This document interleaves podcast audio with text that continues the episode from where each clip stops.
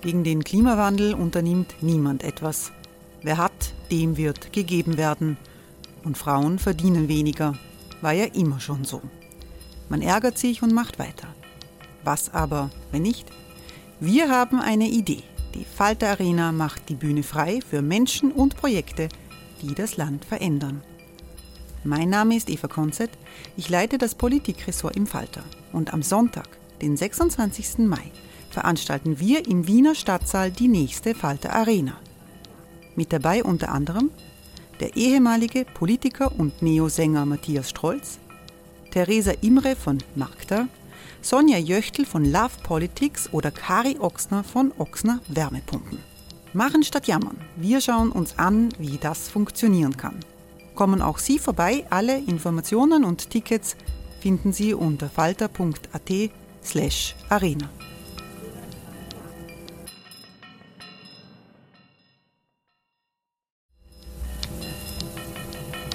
Falter-Podcasts werden durch Werbung unterstützt.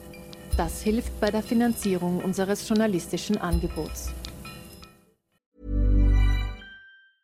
Hey, it's Ryan Reynolds and I'm here with Keith, co-star of my upcoming film If, only in theaters May 17th. Do you want to tell people the big news? All right, I'll do it. Sign up now and you'll get unlimited for $15 a month and six months of Paramount Plus Essential Plan on us. Mintmobile.com slash switch. Upfront payment of $45 equivalent to $15 per month. Unlimited over 40 gigabytes per month. Face lower speeds. Videos at 480p. Active Mint customers by 531.24 get six months of Paramount Plus Essential Plan. Auto renews after six months. Offer ends May 31st, 2024. Separate Paramount Plus registration required. Terms and conditions apply if rated PG. Falter Radio, der Podcast mit Raimund Löw.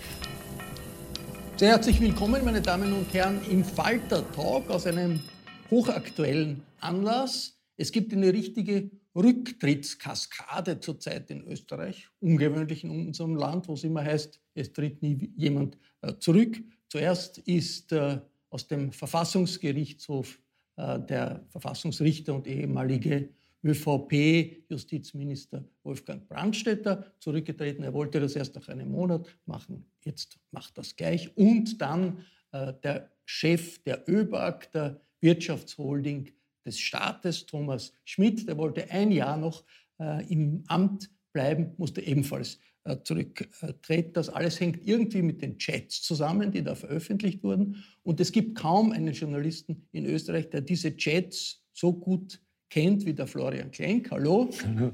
Und den Florian Klenk frage ich jetzt, was ist der Auslöser dieses Rücktritts von Thomas Schmidt, der doch überraschend kommt? Der wollte ja noch ein Jahr bleiben. Also ich kann nur wiedergeben, was sozusagen aus der ÖBAG gestreut wird. Die ÖBAG sagt, der Tropfen, der das Fass zum Überlaufen gebracht hat, waren die Chats, wo er über den Pöbel herzieht, wo er auch über Flüchtlinge herzieht, wo er Bemerkungen macht, die einfach nicht mit seinem dem Amtsverständnis eines Obergeschäfts zusammenpassen. Und da hat man ihn jetzt doch gedrängt, die österreichische Bundesbeteiligungsagentur zu verlassen. Der Thomas Schmidt ist ein Vertrauter des Bundeskanzlers, des Finanzministers, aber auch vor allem des Bundeskanzlers. Kann man sich vorstellen, dass dieser jetzt sofort wirksame Rücktritt ohne ein kräftiges Signal aus dem Bundeskanzleramt passiert ist? Ich glaube, dass da gerade sehr viel zusammenbricht, weil sehr viele Vertraute des Bundeskanzlers im Verfassungsgerichtshof, in der Justiz, aber auch in der Wirtschaft drauf kommen, dass es nicht so weitergeht, wie sie gedacht haben. Da knirscht es gerade im Gebälk der Republik. Die Wirtschafts- und Korruptionsstaatsanwaltschaft sitzt auf einem Berg von Akten und buddelt sich immer mehr fort. Und die schützende Hand, die über äh, Wirtschaftsmanagern, aber auch über Politikern gewesen ist, die zieht sich jetzt langsam zurück. Also wir erleben hier eine, eine Entwicklung. Wenn man Sebastian Kurz im Urschuss genau zugehört hat, dann hat er damals schon gesagt, er würde für niemanden die Hand ins Feuer legen.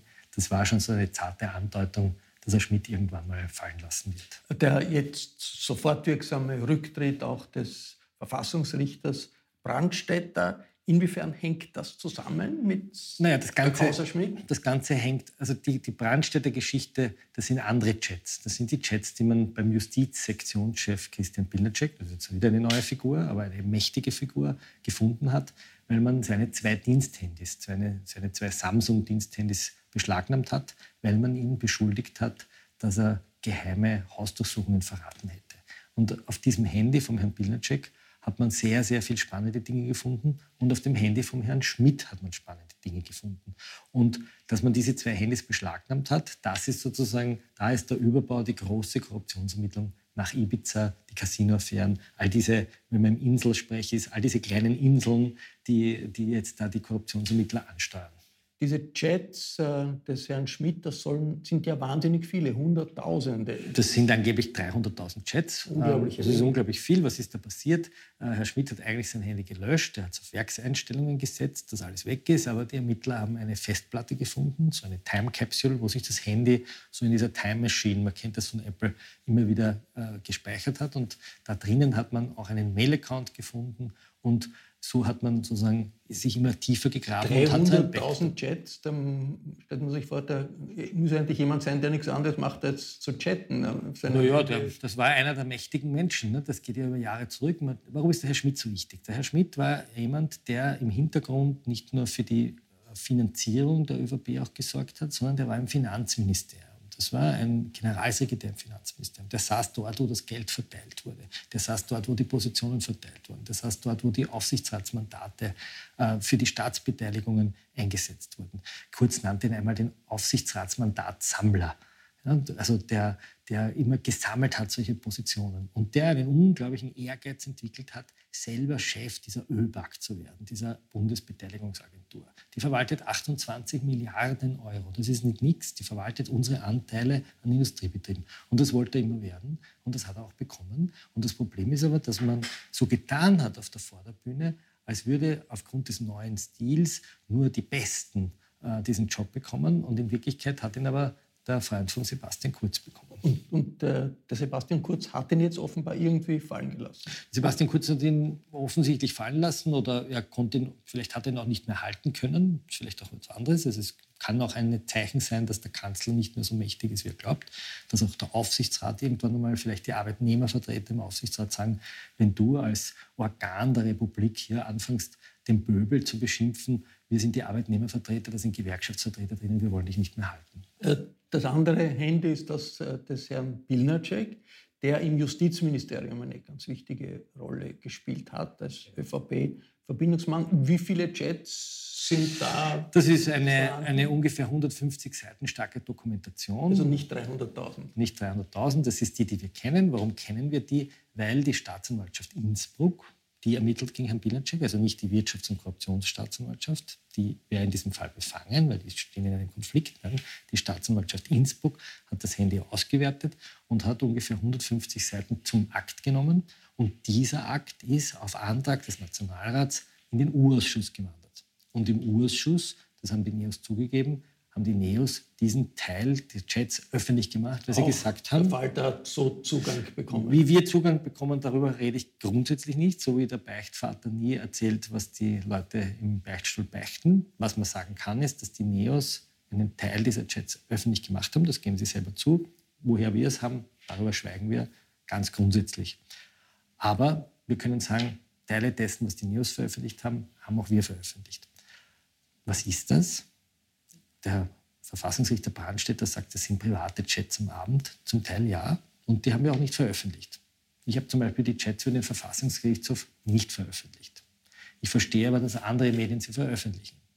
Mein Fokus lag auf einer ganz anderen äh, äh, Gesprächs, einem ganz anderen Gespräch, nämlich wo der mächtige Sektionschef Pilnacek mit dem ehemaligen Justizminister und Verfassungsrichter über die dem Sektionschef unterstellte Korruptionsbehörde plaudert. Aber ist da wirklich etwas passiert? Es ist ja die Kritik an der Veröffentlichung, die vom Steirischen Landeshauptmann kommt, auch von Brandstätter selbst ist, wir haben irgendwie geplaudert und wirklich passiert ist nichts, es ist nichts Strafbares äh, dran.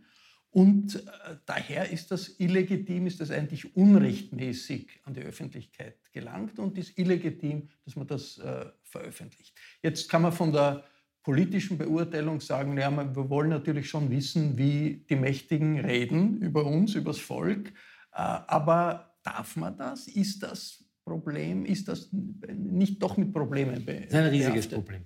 Wie wäre es, wenn man ein Telefonat abhört? Die Telefonüberwachung, genau. Also die Telefonüberwachung, zum Beispiel Telefonüberwachungsprotokolle, darf man im Grunde nicht veröffentlichen, es sei denn, sie kommen in den Gerichtssaal oder es sei denn, sie sind Gegenstand einer parlamentarischen Untersuchung. Das war der Grund, warum wir damals zum Beispiel die legendären Wo war meine Leistung und da bin ich super nackt Telefonprotokolle veröffentlicht haben, weil die Grünen eine parlamentarische Anfrage Das waren die FPÖ. Das war damals äh, Leute rund um genau, den Klassen. Die haben telefoniert vor einer polizeilichen Einvernahme und haben sich abgesprochen. Heute wissen wir, dass das Gericht die erste Instanz nicht rechtskräftig die Leute zu langjährigen Haftstrafen verurteilt hat. Und wir waren der Meinung, wir müssen das an die Öffentlichkeit bringen. Das ist the people's right to know. Das sind nicht irgendwelche privaten Gespräche, nicht welche zotigen Bemerkungen, sondern da versuchen ja, Machthaber... Beim Bildercheck gibt es so, zotige genau, Bemerkungen. So. Beim Bildercheck, das ist jetzt eine sehr harte Gratwanderung. Den Bildercheck hat, äh, da muss man auch unterscheiden, zu welchem Zeitraum. Bildercheck war Generalsekretär im Justizministerium. Das war der mächtigste Beamte der Republik in Sachen Justiz. Und dem Bildercheck untergeordnet war die Korruptionsstaat, Antikorruptionsstaatsanwaltschaft, die WKStA. Und der Bildercheck hatte das Weisungsrecht gegenüber denen.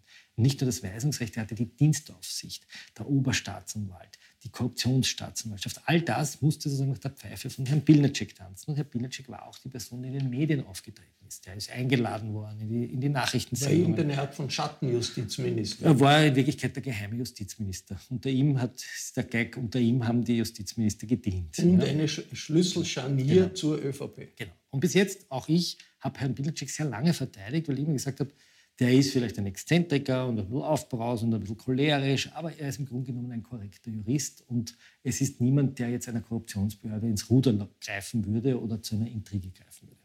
Und jetzt liest man diese Chats und kommt drauf, dass er eigentlich immer, wenn diese WKStA in den Medien äh, zur Sprache kam, intern sich wahnsinnig aufgeregt hat und sogar gefordert hat, dass man die E-Mail-Accounts beschlagnahmen soll, dass man endlich also der Öffentlichkeit mitteilen soll, was das für miese Leute sind. Er hat intern den Namen Fanta 4, also die, oder die Fab Four, die Fabulous Four, das war der Name der Beatles genannt, auf vier Korruptionsermittler, die besonders akribisch ermittelt haben und hat versucht, nicht nur im Gespräch mit dem Verfassungsrichter Brandstätter, sondern auch im Gespräch mit dem Leiter der Oberstaatsanwaltschaft Fuchs, diese Leute zu diskreditieren, zu diffamieren auch in den Medien Aber immer wieder Geschichten offenbar nichts äh, Verbotenes oder Kriminelles oder, oder äh, Nein, das, so einfach ist das Weise nicht. Nein, so einfach ist das nicht. Denn auf dem Handy, passiert. So einfach ist das nicht. Denn auf dem Handy von Herrn Pilnacek hat man in einem Ordner, in einem Cache-Ordner, also den er nicht selber angelegt hat, äh, sogenannte Thumbnails, also kleine Piktogramme gefunden von Akten, die ihm der Chef der Oberstaatsanwaltschaft, der Herr Fuchs,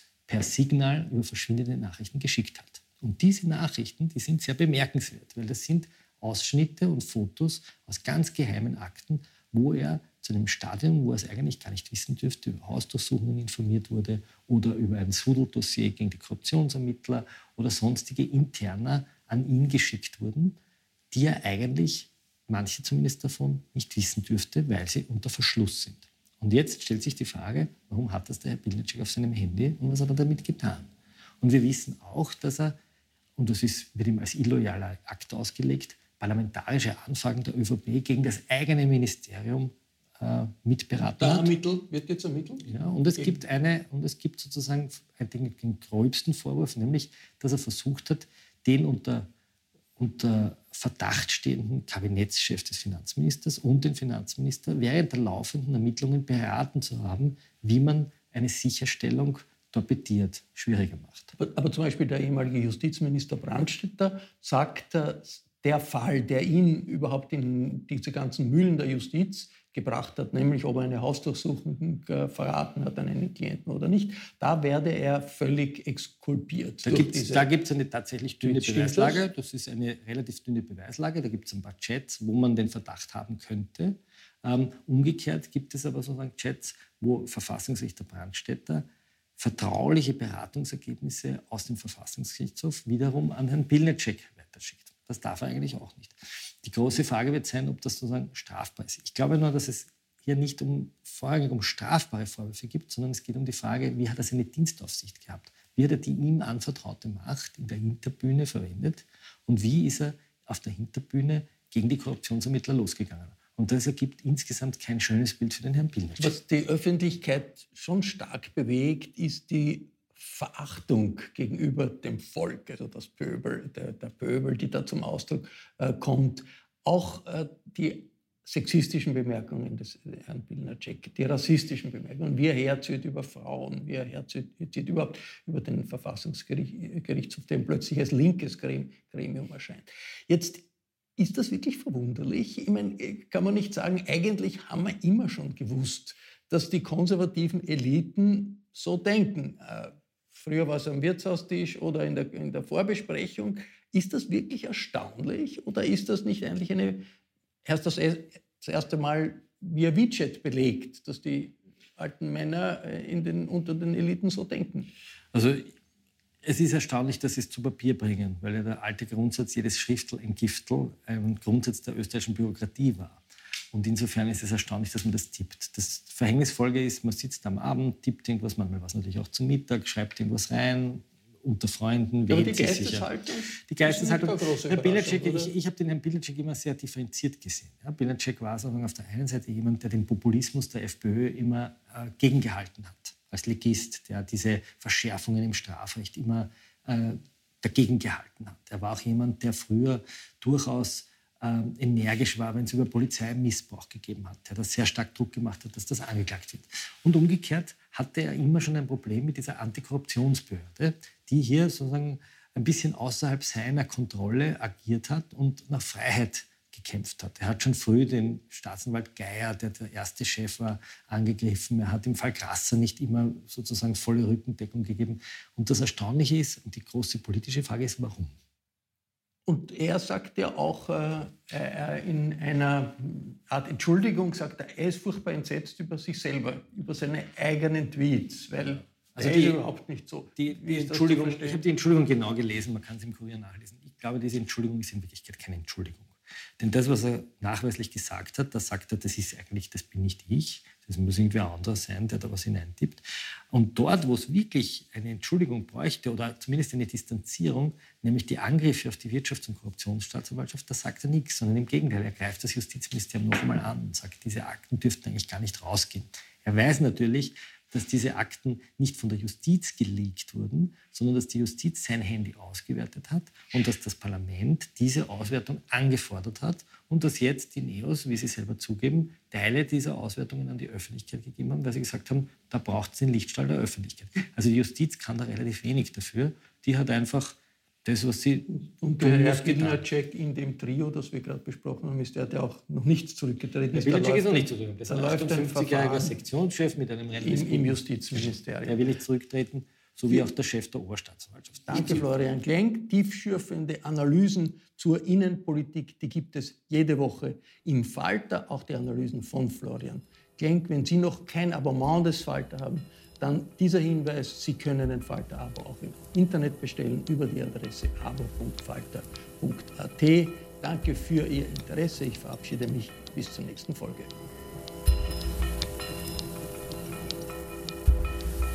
Sie hörten das Falterradio, den Podcast mit Raimund Löw.